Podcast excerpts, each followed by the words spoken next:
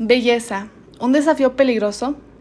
Hola, buenos días tengan ustedes. Mi nombre es Alessa Siller y el día de hoy les estaré hablando sobre el impacto en la sociedad con los cánones de belleza. Hoy en día los jóvenes intentamos encajar tanto en lo que para la sociedad es perfecto, pero ¿cuáles son sus consecuencias y cómo nos afecta? Bueno, el día de hoy les hablaré sobre eso. ¿Qué es el canon de belleza? Bueno, es el conjunto de aquellas características que una sociedad considera convencionalmente como hermoso, o atractivo, sea en una persona u objeto. La realidad es que las mujeres son las más afectadas, por ser las más bombardeadas por la publicidad para ser súper delgadas, con un rostro perfecto y una juventud eterna, cuando en realidad las cosas no funcionan así, porque somos seres biológicamente predeterminados para envejecer y aumentar de peso.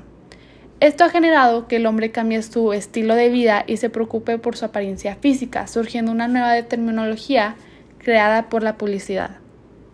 Claro que las consecuencias de la insatisfacción con la imagen corporal son variadas, así cursa con pobre autoestima, depresión, ansiedad social, etc.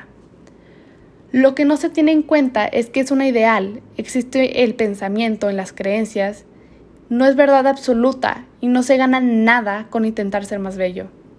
Uno es como es, y lo principal es aceptarse y aceptar a los demás. Tratar de prejuzgar lo menos posible para que los otros no lo hagan con nosotros. Entonces lo que tenemos que tener en cuenta es que no tenemos que encajar en lo que otras personas creen que es perfecto, ya que todos tienen una idea diferente de lo que es.